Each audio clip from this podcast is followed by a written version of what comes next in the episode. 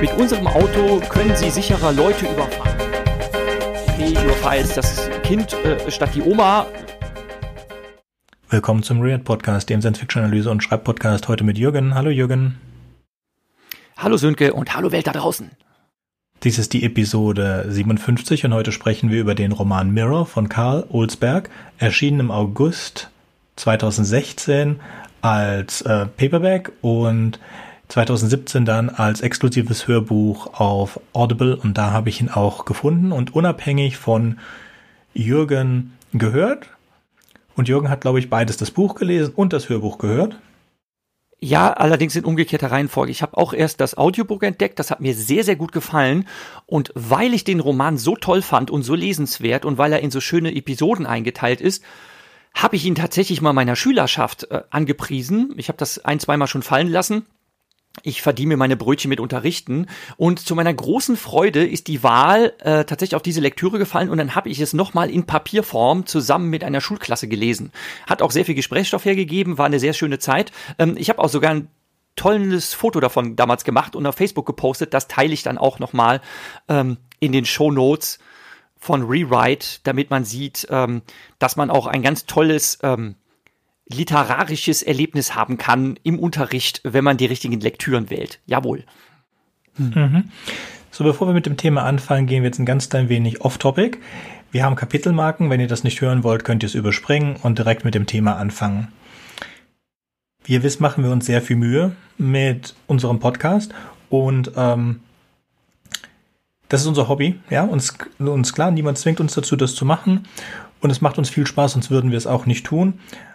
Aber wir machen im Moment zu viel Arbeit in dem Podcast. Also wir hatten ein paar Folgen, die äh, haben unglaublich hohen Aufwand von uns verlangt. In Vorbereitung und im Schneiden vor allen Dingen. Und da ist jetzt mit einer Folge ein bisschen was schiefgegangen. Wir wollten in einer der vergangenen Folgen drei Themen besprechen. So eine Folge wäre es um drei Themen gegangen. Das erste Thema war und ist auch dem Podcast vorhanden, ist Vera Burgs Roman Der Algorithmus der Menschlichkeit. Und danach besprachen wir im dritten Teil ähm, die TV-Serie und die Bücher The Expense. Und im Mittelteil, der auch eigentlich in den Teil Expense überführen sollte, wo wir also auch Expense-Themen mit besprochen haben, dieser dritte Teil musste herausgeschnitten werden. Es war uns nicht möglich, alle Leute, die mit uns über Expense schneiden wollten, äh, alle Leute, die mit uns über Expense sprechen wollten, in einem Termin zusammenzubekommen. Also hatten wir zwei Termine und haben dann das dritte Thema in diesem zweiten Termin auch aufgenommen. Und dementsprechend habe ich dort am meisten meine Punkte schon untergebracht, die ich deswegen in The Expense nicht nochmal bringen wollte. Und das ist alles herausgeschnitten worden, so dass ich in der ganzen Episode nur 30 Sekunden was sage und davon sage ich zweimal, dass es drei Themen gibt. Und ich hatte dann am Ende, nachdem ich dieses ganze Schneidmassaker da durchgezogen habe, das Ganze so verstümmeln musste, keinen Bock, diesen, diesen einen Satz, den ich zweimal sage, noch rauszuschneiden und neu aufzunehmen. Er hat mir schon arg wehgetan. Im, Im Gegensatz dazu, die Folge von, ähm, die erste Folge der Kurzgeschichten zu Philip K. Dick, da mussten wir gar nicht schneiden. Wir haben ein bisschen Pre-Show, kurz weggeschnitten, dann die Themen runtergemacht, kein einziger Versprecher in der ganzen Folge drin, dann noch ein bisschen Postshow und fertig. Ähm, sechs Kapitelmarken gesetzt und dann konnte ich in die Postproduktion gehen, also das konvertieren und hochstellen und überall die, die Sachen setzen. Das kostet dann trotzdem eine Stunde, also eine Stunde schneiden wir immer. Und Jürgen, wie lange brauchst du so durchschnittlich für die Shownotes? Das kommt tatsächlich drauf an. Es gibt Episoden, da gibt's eigentlich nicht ganz großartig viel zu verlinken, aber manchmal werden die Inhalte halt recht komplex. Die mit die allermeiste Arbeit hatte ich bei bisher zwei Episoden. Das ist zum einen unsere Jubiläumsfolge, das ist die Nummer 50. Da habe ich unfassbar viel Arbeit mit den Show Notes gehabt, weil wir da ganz, ganz, ganz viele Gastredner haben, die unglaublich viele Literaturempfehlungen uns auch noch geben. Und da habe ich mir die Mühe gemacht, das alles schön brav und ordentlich zu verlinken, weil ich das einen unglaublichen Benefit von einem gut gemachten Podcast finde, dass wenn man schon interessante Empfehlungen erhält, dass man dann nicht unter Umständen das Audiofile sich mehrmals anhören muss äh, mit ähm, zur Faust geballtem Gesicht und konzentriert geforschter Stirn, äh, weil man versucht muss rauszuhören, wie schreibt sich das jetzt und äh, wie war der Titel des Romans nochmal. Unter Umständen sucht man dann auch ewig lange, sondern es ist einfach sehr angenehm, wenn man dann in den Show Notes das direkt verlinkt hat und so habe ich das dann ordentlich gemacht und da es halt ganz viele Beiträge waren, ist es sehr, sehr, sehr viel Material gewesen. Eine andere Episode, wo ich mir auch unglaublich viel Arbeit gemacht habe, war äh, eine Folge, wo wir über eine Episode, wo ich mir auch sehr viel Arbeit gemacht habe, ist die Episode zu The Running Man von Bachmann. Da haben wir nämlich eine Synopse angestellt mit ähnlichen Geschichten und auch verschiedenen filmischen Interpretationen. Und da habe ich eine sehr schmucke Infografik zu gestaltet, um das alles gegenüberzustellen, weil das einfach eine große Fülle an Informationen war. Und da habe ich wirklich sehr, sehr viel Arbeit reingesteckt, aber das mache ich zugegebenermaßen aus Spaß an der Freude. Die Episode, die leider zum Teil der Schere zum Opfer gefallen ist, hat mir leider auch unnötige Arbeit gemacht, denn die Inhalte aus dem Mittelteil, die dann zensiert wurden, hatten natürlich auch entsprechende Shownotes, die ich danach alle wieder rausschmeißen konnte. Ähm, sowas ist halt muss ich jetzt ehrlich sagen, auch wirklich sehr, sehr ärgerlich. Ne? Wir haben uns Mühe gegeben.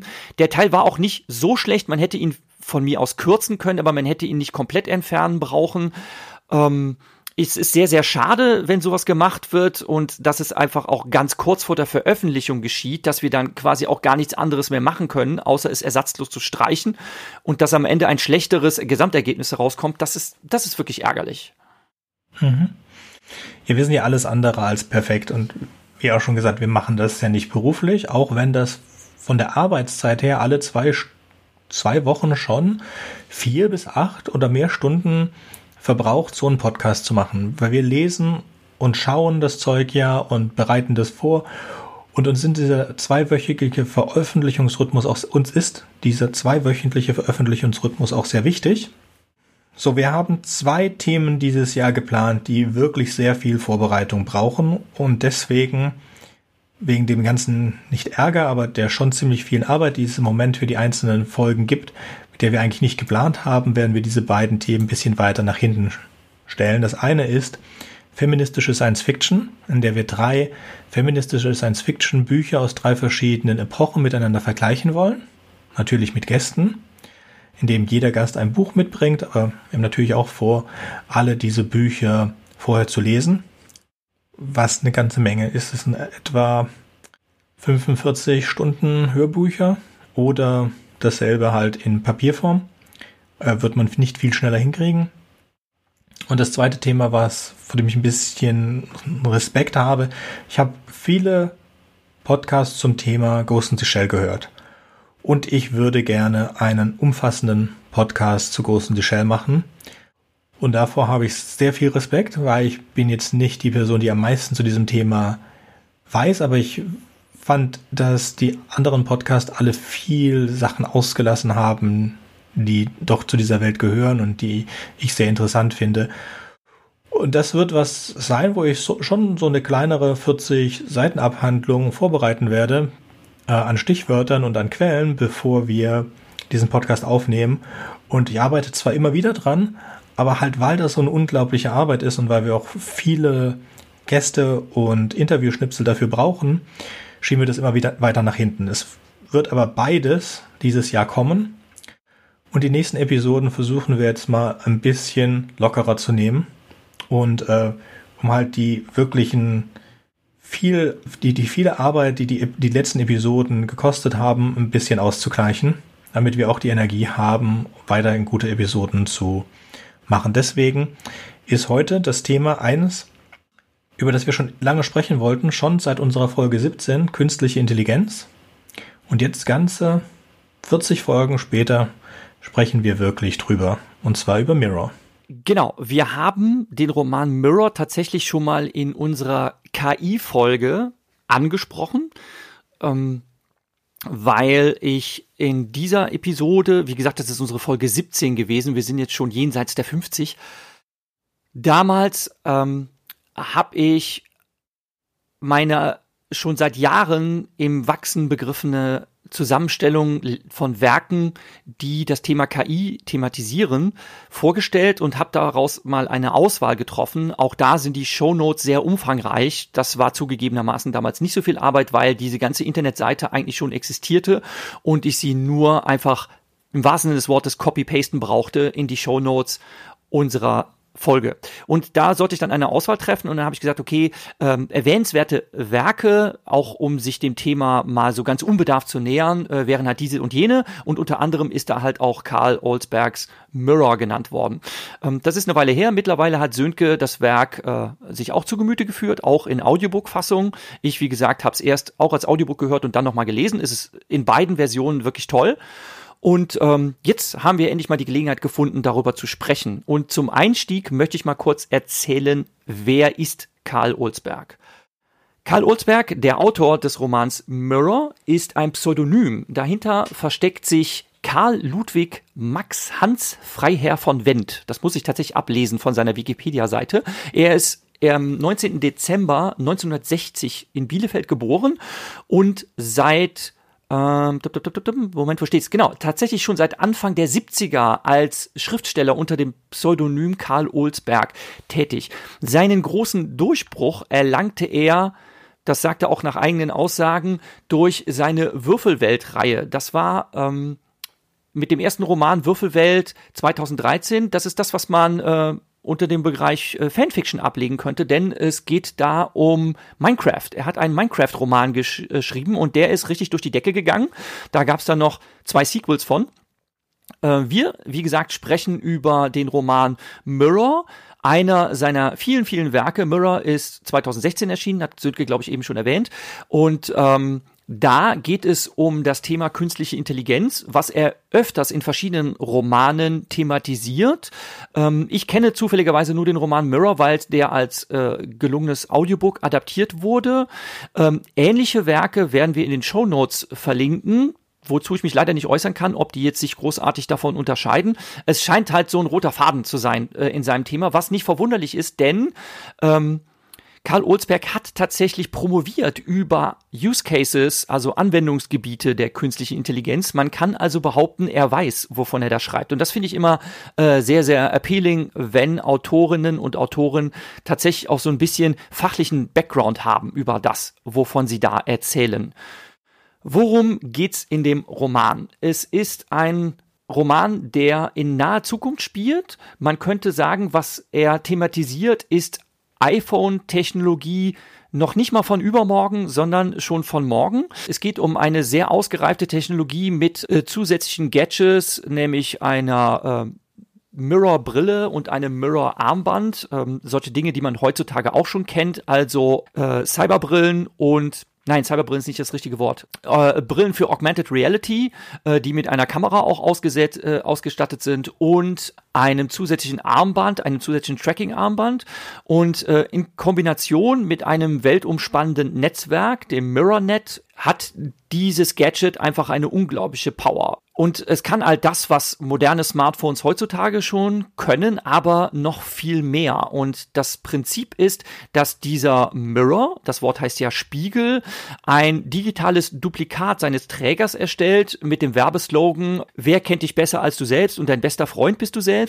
Und ähm, dieser Mirror flüstert einem dann ständig Empfehlungen ins Ohr äh, denen die Benutzer äh, mehr oder minder äh, unreflektiert folgen. Das äh, nimmt dann Einflüsse auf die Berufswahl, das nimmt dann Einflüsse auf die Partnersuche und äh, zum Anfang des Romans ist das auch alles ja äh, sehr sehr unglaublich, was das alles ermöglicht. Ähm, eine der Hauptfiguren ist zum Beispiel Andy, ein äh, junger Mensch, der Asperger hat und äh, wer von dieser Krankheit mal gehört hat, nein, Krankheit ist nicht das richtige Wort, von diesem Persönlichkeitsmerkmal, so wird es auch richtig gestellt in dem Roman, wer davon mal gehört hat, äh, weiß, dass Aspis sich etwas schwer tun in der Gesellschaft und der Mirror ist eine unglaubliche Hilfe für ihn, ähm, mit seiner Umwelt klarzukommen und äh, vielerlei andere Anwendungsmöglichkeiten von KI zeigt dieser Roman, ähm, dass man tatsächlich erstmal den Eindruck gewinnt, dass äh, eine solche Technologie die Menschheit unglaublich nach vorne bringen könnte, bis halt das ganze System ein unfreiwilliges Eigenleben entwickelt, zum Beispiel moralische Entscheidungen fällt, äh, die sehr, sehr fragwürdig sind, bis hin dazu, dass sie den Menschen schaden. Und äh, das Ganze erwächst sich halt zu einem Thriller, der verschiedene Handlungsstränge hat, die auf verschiedenen Teilen der Welt sich vollziehen und die dann im Laufe der Romanhandlung sich zusammenführen. Mehr möchte ich da eigentlich auch gar nicht spoilern. Es ist wirklich ein sehr lesenswerter Roman, auch für Jugendliche. Wie gesagt, ich habe ihn mit äh, großer Begeisterung auch mit einer Schulklasse gelesen und kann ihn halt wärmstens empfehlen. Ich würde jetzt doch gerne kurz spoilern. Ihr könnt zur nächsten Kapitelmarke springen, wenn ihr das nicht hören wollt. Die Geschichte hat keinen wirklichen Antagonisten. Der Antagonist ist das Mirror-Netzwerk selbst, aber das Mirror-Netzwerk selbst ist eigentlich nur eine algorithmische Funktion, die sich versucht selbst zu verbessern. Das heißt dadurch, dass sie versucht, das Leben für alle Menschen besser zu machen, macht sie das Leben für einige Menschen schlechter. Das ist ähnlich wie dem, also die Idee des Antagonisten ist ähnlich wie die Idee des Antagonisten in Demon von Daniel Suarez. Das Demon-Netzwerk dort ist auch nur eine, ein, ein Ablauf von einem geskripteten Programm. Es hat also keinen eigenen Willen. Es ver verbessert sich, weil das ein Teil der, der Routinen, die es vorbereitet hat, aber es hat keinen eigenen Antrieb, das zu tun, sondern das ist einfach ein Algorithmus, der so, der so einmalig geschrieben wurde und dann versucht, sich weiter zu verbessern.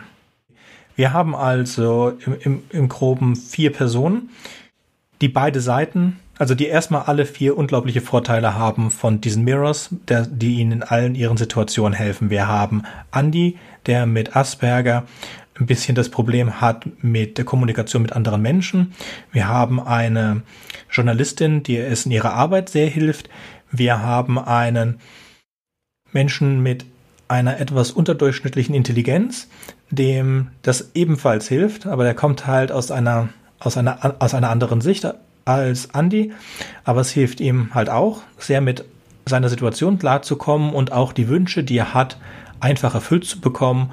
Und wir haben seine Freundin, die ihm von dem Netzwerk vorgeschlagen wird, die, obwohl er sie überhaupt nicht attraktiv findet, genau das ist, was er braucht. Und das ist eine ähm, Frau, die ich jetzt eigentlich nur als Teilwillen ähm, beschreiben könnte. Und am Ende treffen die halt aufeinander. Man denkt dann, jetzt müsste es zu einem Terminator-ähnlichen Endkampf kommen. Und das ist der richtige Spoiler und das passiert nicht, sondern das Netzwerk, weil es einfach, wie gesagt, keinen eigenen Willen hat, kann einfach abgeschaltet werden und fertig. Und das ist auf, ähm, es spielt so mit den Erwartungen und verdreht die. Und ich fand das Teil enttäuschend, Teil fand ich es aber auch schön, dass das so einfach rausgeht und wir ein Happy End haben. Und äh, direkt nach dem Lesen des Buches dachte ich, mh, hm, aber wie bei Liu Qixing steht die Geschichte, bleibt die Geschichte bei mir und ich kann dann so viel daraus nehmen und äh, vor allen Dingen die Technologie und die Technologiekritik, die da drin ist, geben einem so viel und damit würde ich gerne zur Technik und zur Diskussion kommen und den Spoilerteil beenden. Genau, sprechen wir noch mal ein bisschen über die Technik was der Roman Mirror eigentlich leistet. Ich finde, er entmystifiziert das Thema künstliche Intelligenz ein bisschen, weil viele sich unter künstlicher Intelligenz hat tatsächlich solche Terminator-artigen Entitäten vorstellen, dass also Computer irgendwann ein eigenes Bewusstsein entwickeln, sich als neuen Evolutionsschritt der Menschheit ansehen und sagen, so und dieses minderwertige fleischliche Leben, das muss jetzt weg. Wir übernehmen jetzt die Weltherrschaft und rotten euch aus. Ähm, das ist alles Humbug, um es mal so äh, drastisch auszudrücken. Darum geht es eben nicht, sondern es erklärt, also tatsächlich wird das auch in Dialogen, die die Figuren zum Teil miteinander führen, logisch erklärt, wie KI funktioniert und dass sie eben keinen eigenen Willen hat, sondern dass sie nur, man könnte sagen, Prioritäten abwägt. Wenn die Aufgabe des Mirrors ist, seinen Besitzer glücklich zu machen und es ganz viele Besitzer des Mirrors gibt, dann bedeutet ja, alle glücklich zu machen, quasi einen Durchschnittswert, ein Optimum zu finden, das für alle zum Vorteil gereicht. Und ähm, wir kennen dieses Problem in der Demokratie, dass wenn man versucht, alle zufriedenzustellen, dann eigentlich nur Kompromisse erreicht werden können und ein Kompromiss ist angeblich dann perfekt, wenn alle Beteiligten unzufrieden sind. Der Mirror fällt dann halt Entscheidungen und greift ein in das Leben der Leute, was sie zum Teil nicht verstehen und nachvollziehen können, wie etwa, ähm, dass Beziehungen, die schon seit Jahrzehnten bestehen, beendet werden, weil der Mirror aufgrund ihm von ihm ausgewerteten Daten entscheidet, nee, dieser Partner, diese Partnerin ist nicht die richtige für dich, ähm, ich suche dir jetzt jemand Neues. Oder ähm, dass Arbeitsverhältnisse aufgelöst werden, weil die Leute nicht in ihrem optimal perfekten Beruf sein sollen und darüber äh, nicht glücklich sein können.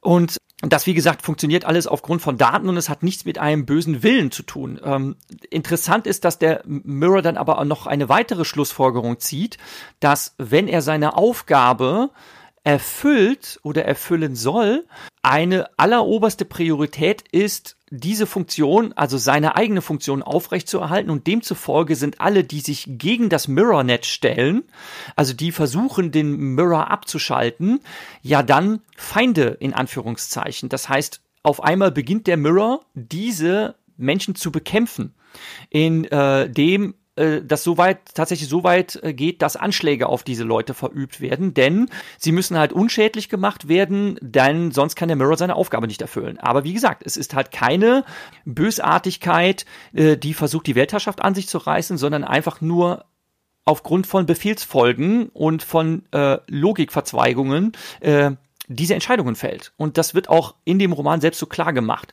Man kann jetzt natürlich sich fragen, ob das Ende als die äh, Widersacher des Mirrors sich dann am Ende durchsetzen und dann bewirken, dass das ganze System doch abgeschaltet wird, äh, ob das jetzt nicht so ein bisschen enttäuschend ist. Ne? Also ob man sich das jetzt nicht ganz irgendwie doch spektakulärer gewünscht hätte, wie zum Beispiel in dem Roman äh, Robokalypse von Daniel Wilson der das Ganze tatsächlich so Terminator-mäßig entfaltet, äh, dass eben äh, Computer äh, tatsächlich sich vernetzen und Roboter äh, ein eigenes Bewusstsein haben und dann ein Krieg der Maschinen gegen die Menschen geführt wird. Das ist tatsächlich so ein Terminator-mäßiges Szenario, auch sehr spannend zu lesen. Und hier ist es halt, ja, könnte man sagen, etwas lahm wenn man eben diese beinharte Action will. Aber es gibt nichtsdestotrotz einige sehr, sehr spannende und äh, sehr, sehr interessante Szenen. Und ich finde auch, dass sie aufgrund ihres Realismus, also weil der Autor halt versteht, äh, wovon er da erzählt und weil die Szenarien, die er da beschreibt, ähm, tatsächlich nicht völlig abstrus und abwegig sind, äh, tatsächlich schon aufzeigen, dass KI tatsächlich, je nachdem, was für Einflussmöglichkeiten sie hat, äh, durchaus gefährlich sein kann. Karl Urzberg hat sich das wirklich auf die Fahne geschrieben. Wir haben das in die Show Notes verlinkt. Er hat ein eigenes Blog zum Thema äh, KI, das nennt sich äh, nennt er KI-Risiken. Ähm, da schreibt er regelmäßig Beiträge zu der Thematik. Dann hat er jüngst mit seinem Sohn jetzt auch noch einen YouTube-Channel gegründet. Das ist tatsächlich keine 14 Tage, bevor wir diesen Podcast hier aufzeichnen, ist das online gegangen. Die erste Folge davon haben wir auch verlinkt. Da geht es um die Entscheidungen von selbstfahrenden Autos, dass die ja, das wird immer wieder gerne diskutiert, potenziell die Entscheidung fällen könnten, okay, ich überfahre jetzt das Kind äh, statt die Oma, welche jetzt gerade vors Auto läuft und äh, was man davon halten soll, wenn man Computern eine solche moralische Entscheidung äh, fällen lässt. Und ähm, daran arbeitet Olsbeck sich halt ständig ab, sowohl literarisch als auch mit sonstigen Social-Media-Beiträgen. Das Problem an Algorithmen sind nicht die Algorithmen selbst, sondern die Menschen, die sie erschaffen. Und zwar haben wir als Menschheit ein ganz generelles Problem. Wir werten die Freiheit sehr hoch und wir werden auch das Gemeinwohl sehr hoch. Und das kann man eigentlich in dem in, in, dem, in dem Konflikt zwischen Kapitalismus und Kommunismus oder Kapitalismus und Sozialismus sehen und dem Versuch von der sozialen Marktwirtschaft, dem die Waage zu halten. Der Kapitalismus wertet die Freiheit des Geldes und die Freiheit des Einzelnen am allerhöchsten, während der theoretisch existiert, der theoretische Kapital äh, Kommunismus die das Allgemeinwohl, also jeder hat das Gleiche als höchstes wertet. So, und wir sind uns als Gesellschaft nicht einig, was wir davon eigentlich wollen, was man an den augenblicklichen, Pro das man immer an dem augenblicklichen Problem sieht, aber gerade kann man das besonders schön sehen. Gehen wir zum, zu der augenblicklichen Pandemie, ja, äh, dass Europa den Impfstoff zusammen gekauft hat für einen sehr niedrigen Preis. Das war sehr gut für ganz Europa, ja, ist aber vergleichsweise schlecht für die Welt, weil Europa sich über die Welt gestellt hat und die Welt bekommt es weniger. Wäre aber Deutschland ganz national vorgegangen, als stärkste Kraft in Europa hätte Deutschland genau wie das Vereinigte Königreich es gemacht hat, als erstes komplett durchgeimpft sein können auf Kosten des Restes von Europa. Wie jetzt Europa erst durchgeimpft wird auf Kosten der ganzen Welt. Ja, wenn wir jetzt nach Südostasien gucken, die planen nicht einmal vor Ende Dezember 2022 geimpft zu sein. Das ist deren Plan. Das ist also schon viel zu positiv. Das zeigt diesen Unterschied zwischen dem Allgemeinwohlheit und der Wohnheit, äh, dem Wohl des Einzelnen. Und das gilt halt auch für die Algorithmen. Wenn ich den Algorithmen sagen möchte, dass sie etwas Bestimmtes zu tun haben, dann muss ich mir erst einmal selbst darüber einig sein, was ich möchte. Gehen wir zu diesem Beispiel, über das eigentlich Jürgen gar nicht sprechen möchte, autonomes Fahren. Ja, wenn da auf der, es, es gibt dieses ähm, Waggonproblem, auf dem einen Gleis steht ein Mensch und arbeitet, auf dem anderen Gleis stehen fünf Menschen und arbeiten, ein Waggon fährt in beiden entgegen. Dieser Waggon würde im Moment die fünf Leute überfahren und wenn ich den Schalter umlegen würde, würde er die eine Person überfahren. Lege ich den Schalter um? Ja, nein. Nun, die Menschen würden den Schalter nicht umlegen im Durchschnitt, weil sie dadurch aktiv werden würden und damit aktiv eine Person getötet haben. Ansonsten töten sie fünf, ohne irgendwas zu tun. Das ist jetzt einfach die menschliche Psyche, wie die funktioniert. Ein Algorithmus, den ich aktiv schreibe, würde, würde zwingenderweise so handeln können, ja, dass ich nicht aktiv töte, also tue ich nichts. Das wäre eine Möglichkeit, ist aber nicht das, was man eigentlich vom Algorithmus erwartet. Von dem würde eher man erwarten, dass er diese eine Person tötet, aber auch das ist absoluter Quatsch, denn bei einem autonomen Auto ging es darum, was ist das geringste Risiko für den Fahrer? ja, ist das geringste Risiko, eine Person zu überfahren oder fünf Personen zu überfahren. Und das muss ich tun, weil das, was ich als höchstes äh, gut in diesem Algorithmus valuen muss, als Mensch, ist der Insasse. Anyway. Dazu habe ich einen Einwurf. Dazu habe ich einen Einwurf ähm, zur Sicherheit des Fahrers. Es gibt zum Beispiel die Technologie, ähm, ich muss gerade überlegen, wie man das nennt, des Kühlerhauben-Airbags. Damit ist äh, gemeint, dass wenn ich jemanden überfahre, äh, kommt es zu diesem Klappmessereffekt. Ähm, so eine, äh, ein Mensch knickt halt auf Hüfthöhe ein, wenn ich ihn ramme und ein Großteil der Verletzungen der äh, Fußgänger, die überfahren werden, kommt dadurch zustande, dass dieser Mensch dann mit Wucht mit seinem Schädel auf die Kühlerhaube knallt. Und äh, dem kann man tatsächlich, da, da kann man schweren Verletzungen vorbeugen, indem man dann ein Airbag zusätzlich unter den Kühlerraumdeckel äh, anbringt, der sich dann halt auch aufpumpt, um dann quasi einen gefederten Aufschlag auf das eigentlich relativ dünne Weiß, Weißblech der äh, Kühlerabdeckung zu erwirken, was dann den Schaden relativ gering hält. Und tatsächlich wird das in den allerwenigsten Autos verbaut, weil es einfach, und das ist unglaublich zynisch, äh, weil es einfach marktwirtschaftliche und marketingtechnische äh, Probleme mit sich bringt. Denn äh, man kann eine solche Technologie schlecht bewerben, dass man sagt, mit unserem Auto können Sie sicherer Leute überfahren, weil wir entsprechende Sicherheitstechnik eingebaut haben. Es wird immer nur auf die Fahrersicherheit abgestellt, aber nicht darauf abgestellt, dass man als, äh, als Lenker eines Fahrzeugs eine Gefährdung für die Umwelt darstellt. Deshalb wird das nicht gemacht. Hm? Man könnte das tun, aber solange der Gesetzgeber das nicht vorschreiben würde, passiert es nicht. Wieder diese Abwägung zwischen Allgemeinwohl und freier Marktwirtschaft und allem drum und dran. Mhm, ganz genau, das ist jetzt ein gutes Exempel. Gehen, ein gutes Beispiel. Gehen wir jetzt mehr zurück zu den Mirrors. Im Grunde genommen ist so ein Mirror ein Handy, nur halt auf 11 gedreht. Ja, weil unser Handy ist unser erweitertes Gedächtnis. Es gibt uns äh, Ratschläge und wir folgen diesen Ratschlägen aus. Natürlich werden wir absolut manipuliert von Amazon, eBay, Google, Facebook, Twitter, TikTok, YouTube. In jedem von diesen Portalen gibt es ein digitales Digital Me oder ein Mirror, der unsere Vorlieben kennt bzw. glaubt zu kennen. Am meisten kennen wir das unter dem Begriff der Filterblase und unter dem Begriff der sich dauernd eskalierenden Vorschläge von YouTube. Wenn YouTube dir ein Video vorschlägt, dann ist das Ziel von YouTube, dein Engagement und damit die Länge, die du auf der Plattform bleibst, zu erhöhen. Ja, also warum? Damit du mehr Werbung siehst, damit es mehr äh, Geld gibt.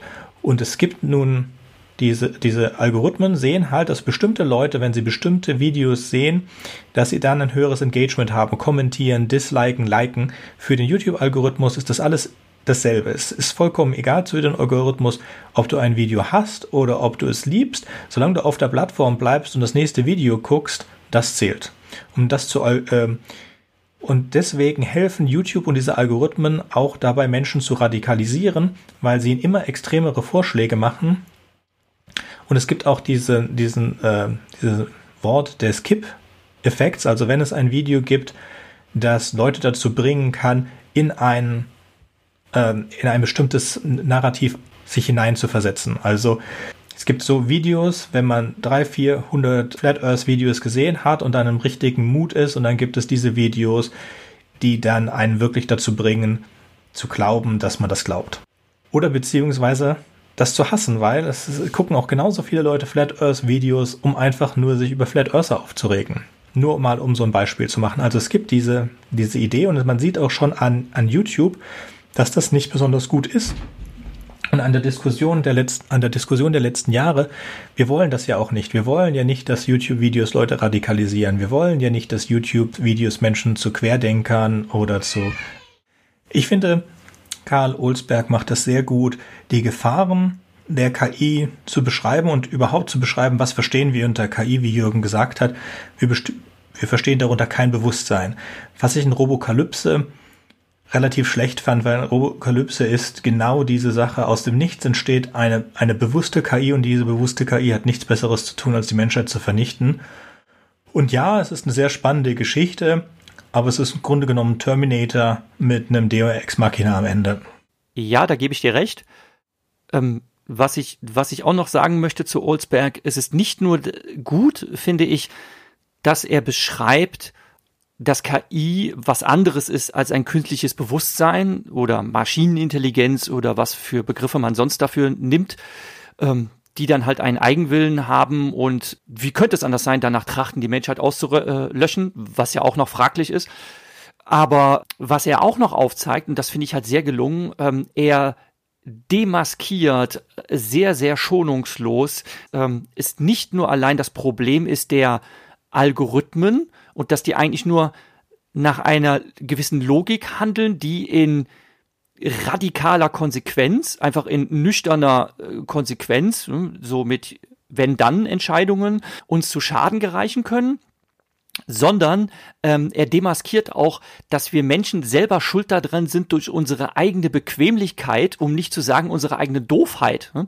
Denn wenn wir völlig unreflektiert den Empfehlungen einer Maschine folgen, weil wir zu blöd sind oder weil wir zu faul sind, um uns über gewisse Dinge Gedanken zu machen, um uns über moralische Dinge Gedanken zu machen, dass wir solche ganz grundlegenden Dinge einer Maschine überlassen, dann kann uns das echt zu Schaden gereichen. Und es steht außer Frage, dass wenn wir autonome Systeme hätten, auch autonome Waffensysteme, dass die für die Menschheit sehr, sehr schädlich sein können. Aber ähm, naja gut, die Atombombe ist auch schon längst erfunden. Also wir haben schon längst sehr effiziente Massen, Massenvernichtungswaffen. Da brauchen wir jetzt keine autonomen Drohnen. Äh, das ist also ist eigentlich witzlos. Also wir, wir können uns eh schon sehr effizient auslöschen, aber dass wir halt auch im ganz Kleinen, mit ganz einfachen Entscheidungen, wo wir sagen würden, ja, ich als kleines Menschlein, ich kann doch gar nichts Großartiges anrichten, doch ich kann sehr wohl was anrichten, wenn ich mich eben vor der Verantwortung drücke. Und das ist, finde ich, sehr, sehr schön aufgezeigt in dem Roman. Mhm. Ja, es erinnert auch ein bisschen an die Robotergesetze von Asimov in denen es auch eigentlich in allen Geschichten nur darum geht, Asimov stellt ein paar Robotergesetze auf, die sind eigentlich sehr gut und verständlich. Und dann zeigt er in seinen Kurzgeschichten immer wieder, wie diese Robotergesetze umgehen, also umgangen werden, absichtlich oder unabsichtlich. Und dass es nicht reicht, einfach nur Gesetze zu haben, sondern dass es, moralische Entscheidungen müssen jedes Mal neu getroffen werden. Und es ist nichts Einfaches. Und unser Glaube, dass wir alles vereinfachen können und alles in Korsette gießen, das ist einfach nicht wahr, sondern es, wie Jürgen schon so schön gesagt hat, es nimmt uns Verantwortung ab, die wir aber haben und eigentlich nicht abgeben dürfen. Vielleicht noch ein Wort zur äh, Schreibweise von Karl Olsberg. Ich äh, kenne den Autor tatsächlich äh, schon aus einem anderen Text, ähm, da hat er mal mit einer Kurzgeschichte einen Wettbewerbsbeitrag geleistet und damit auch gewonnen. Die habe ich schon oft im Unterricht besprochen. Eine Geschichte, die überhaupt nichts mit äh, Science Fiction, KI oder sonst was zu tun hat. Was mir an Olsbeck wirklich sehr, sehr gut gefällt, ist, dass er erstens ein sehr guter Beobachter ist und dass er sich sehr gut, möchte ich wirklich sagen, einfühlen kann in seine Figuren. Also man hat die ganze Zeit das Gefühl, ähm, wirklich live dabei zu sein und man empfindet auch sehr stark mit, äh, insbesondere für äh, den Asperger Andy und seine Situation und ähm, wie der Mirror am Anfang des Romans auf geradezu äh, wunderliche Art und Weise mit den technischen Hilfsmitteln eine unglaubliche Bereicherung für sein Leben darstellt und wirklich eine Verbesserung seiner Lebensqualität. Und er macht das auf eine sehr, sehr tolle, sehr einfühlsame Art und Weise und mir gefällt Olsberg auch wegen seines erzählerischen Stils sehr, sehr gut. Um zu den Drohnen zurückzukommen, da gibt es auch ein Buch von Daniel Suarez, das heißt Kill Decision, in dem das schön beschrieben wird. Aber mir ist dazu eingefallen von Marc-Uwe Kling Quality Land 2. Da gibt es einen kleinen Absatz über ähm, auch über Drohnen und warum wir das eigentlich nicht aufhalten können. Ja, es gibt einen Zyklus, den die, die Drohnen oder die Algorithmen machen und diesen Zyklus von die Situation einschätzen und dann zu handeln oder dann irgendetwas anderes zu machen, diesen Observe-Zyklus, den können Menschen gar nicht so schnell machen wie Computer. Und deswegen werden wir darauf hinauslaufen, dass irgendwann es nicht mehr ausreichen wird, Menschen die Kill Decision einer Drohne zu überlassen, sondern diese Drohnen vor allen Dingen im Krieg Drohne gegen Droge, sorry, im Krieg Drohne gegen Drohne müssen diese Entscheidung selber treffen. Und dann kommen wir da rein. Also es ist gar keine Frage, ob es so etwas wie ein Mirror-Netzwerk mal geben wird. Es gibt es zum Großteil schon. Die Frage ist eher, sind wir uns dem bewusst? Können wir damit leben oder fallen wir in diese Falle, dass wir von diesem Netzwerk manipuliert werden oder halt nicht? Lernen wir damit zu leben? Lernen wir die Hoheit über unsere eigenen Daten zu haben oder halt nicht? Also da bin ich ja tatsächlich sehr pessimistisch. Wir lassen uns alle manipulieren. Wir wissen, dass wir manipuliert werden und wir sind trotzdem, ich muss wirklich sagen, intellektuell nicht in der Lage dazu, das aufzuhalten. Ich finde es aber eine herrliche Absurdität, dass wir irgendwann Kriege vielleicht führen werden, wo es um Maschine gegen Maschine geht und dann nur noch darum, wer hat die besseren Algorithmen geschrieben, wer hat die besten Millisekunden Reaktionszeiten und ja, das führt vielleicht dann zu einer Art Gamification des Krieges. Das ist irgendwie ein sehr abstruses Szenario. Äh, ich weiß nicht, ob ich das noch erleben werde, aber das wird auf jeden Fall spannend. Das ist schon längst vorbei. Als ich meinen 486er gekauft habe, also ist auch gut 30 Jahre her, gab es dazu ein Spiel auf acht Disketten, glaube ich, das hieß Tornado. Das war das Trainingsprogramm der US-Streitkräfte für den Tornado, das dann auch lange, lange Zeit benutzt wurde. Dieses ganze Gamification-Zeug ist auch alt. Ja, schon damals hat man versucht, Leute über Computerspiele dazu zu bekommen, dann sich bei der äh, Air Force einzuschreiben, um dann mit demselben Programm wirklich zu lernen, einen Kampfjet zu steuern. Und es hat sich nicht viel geändert. Auch diese, die Werbung, die die Amerikaner schalten für ihre Drohnenpiloten. Und es gibt auch zu, dazu Netflix-Filme, in denen das gezeigt wird. Ja, aber das meine ich nicht. Ich, ich meine, natürlich habe ich mit Gamification den falschen Ausdruck verwendet. Denn ähm, Gamification meint ja, dass ich eine Arbeit verrichte, aber dass sich das anfühlt wie Spielen beziehungsweise wie Computerspielen. Ich sitze an einem Joystick äh, vor einem Bildschirm und was ich äh, damit steuere, ist kein Computerspiel, sondern eine Drohne, die tatsächlich Bomben abwirft über ein Kriegsgebiet. Ähm, aber das meine ich nicht, sondern ich meine tatsächlich, dass gar keine Menschen mehr in Kriege involviert sind, sondern äh, dass ich jetzt äh, Roboterarmee gegen Roboterarmee schicke, ähm, die einfach auf ihrem äh, Blechchassis ein anderes äh, Flaggensymbol haben und äh, dass man dann sich irgendwann vielleicht sogar noch davon loslösen könnte und sagt, okay, wir lassen gar keine Maschinen mehr gegeneinander betteln, sondern wir lassen nur noch Computer gegen Computer antreten. Und dann wird irgendwie eine Statistik ausgewertet, so wie wenn man zwei Schachcomputer gegeneinander antreten lässt und dann äh, werfen diese beiden Computer, die sich gebettelt haben, einfach das Ergebnis aus, ähm, ja, Staat X hat gegen Staat Y verloren verloren. Wir müssen jetzt Reparationszahlungen leisten, Edge Badge. Und das wäre einfach so herrlich absurd. Meine ich ja nur. Ja, das ist. Ich glaube, du hast Quality Land 2.0 auch gelesen. Und äh, da kommt das dann wirklich vor, dass dann der General sagt, ja, ich habe ehrlich gesagt keine Ahnung, mit wem wir uns gerade im Krieg befinden und wir haben auch keine Ahnung, warum wir uns mit denen im Krieg befinden. Ähm, der Krieg ist ausgebrochen gestern Abend um 18.05 Uhr und war vorbei um 18.25 Uhr. Der Schaden auf unserer Seite sind so und so viel Millionen, der Schaden auf der gegnerischen Seite sind so und so viel Millionen. Wir sind wieder im Waffenstillstand. Äh, wir versuchen gerade auszuwerten, was der eigentliche Grund war. Am Ende kommt raus, eine Kuh ist über die Grenze gelaufen. Und das ist alles überhaupt nicht so weit weg. Ja, ich selber arbeite ja in Analytics und ich kann euch sagen, dass, nein, ich darf das euch leider nicht sagen, aber ihr könnt es euch vorstellen, dass viel an Zahlen liegt wirklich daran, was man da vorher reingesteckt hat. Und man kann sich auch arg selbst bescheißen mit, mit all diesem Zeug. Also Daten und künstliche Intelligenzen und so weiter, das hört sich alles so super sophisticated an, aber im Endeffekt ist es einfach nur eine schnelle Abfolge von Wenn-Dann-Situationen.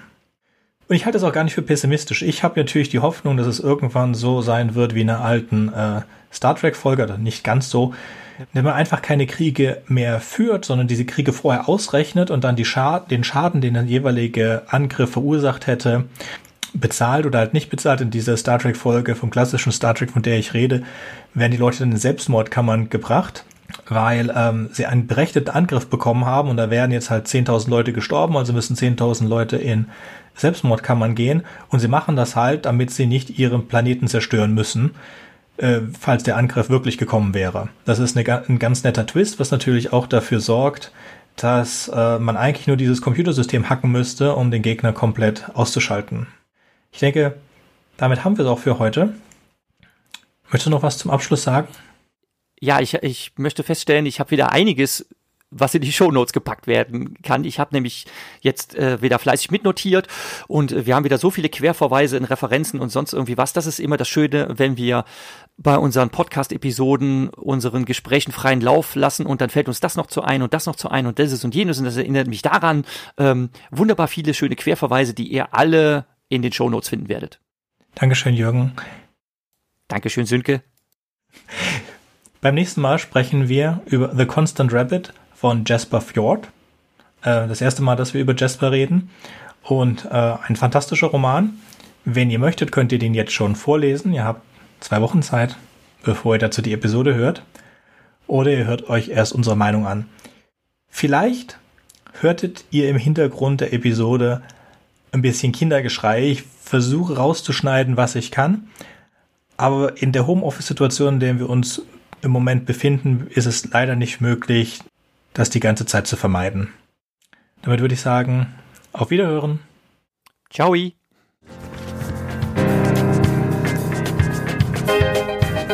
Wartet, ich habe noch was vergessen. Wenn euch unser Podcast gefällt und ihr vielleicht sogar mitmachen möchtet, würden wir uns über Nachrichten von euch freuen. Ihr erreicht uns unter anderem über podcast at rewrite-podcast.de, Twitter oder Reddit. Über Kritik und Kommentare freuen wir uns natürlich auch. Ihr könnt uns unterstützen, indem ihr uns weiterempfehlt und bewertet, zum Beispiel auf iTunes, Spotify oder YouTube oder auf jeder anderen Podcast-Plattform, die uns führen. Zum Mitmachen braucht ihr nichts weiter zu haben als ein Headset und das kostenlose Programm Studio Link Standalone. Ihr könnt eigene Themen vorschlagen oder ihr sucht euch etwas aus unserem Sendeplan aus. Den Sendeplan und die weiterführenden Links findet ihr unter rewrite-podcast.de slash mitmachen. Und ihr könnt auch bei unserem Geschwister-Podcast Podyssey reinhören. Podyssey veröffentlicht alle zwei Wochen eine Kurzgeschichte aus den Genren Fantasy und Science Fiction. Wenn ihr ein paar von unseren tollen Podcast-Aufklebern haben möchtet, dann schickt uns einfach eine Nachricht mit eurer Adresse und wir schicken euch Aufkleber. Tschüss! Bye.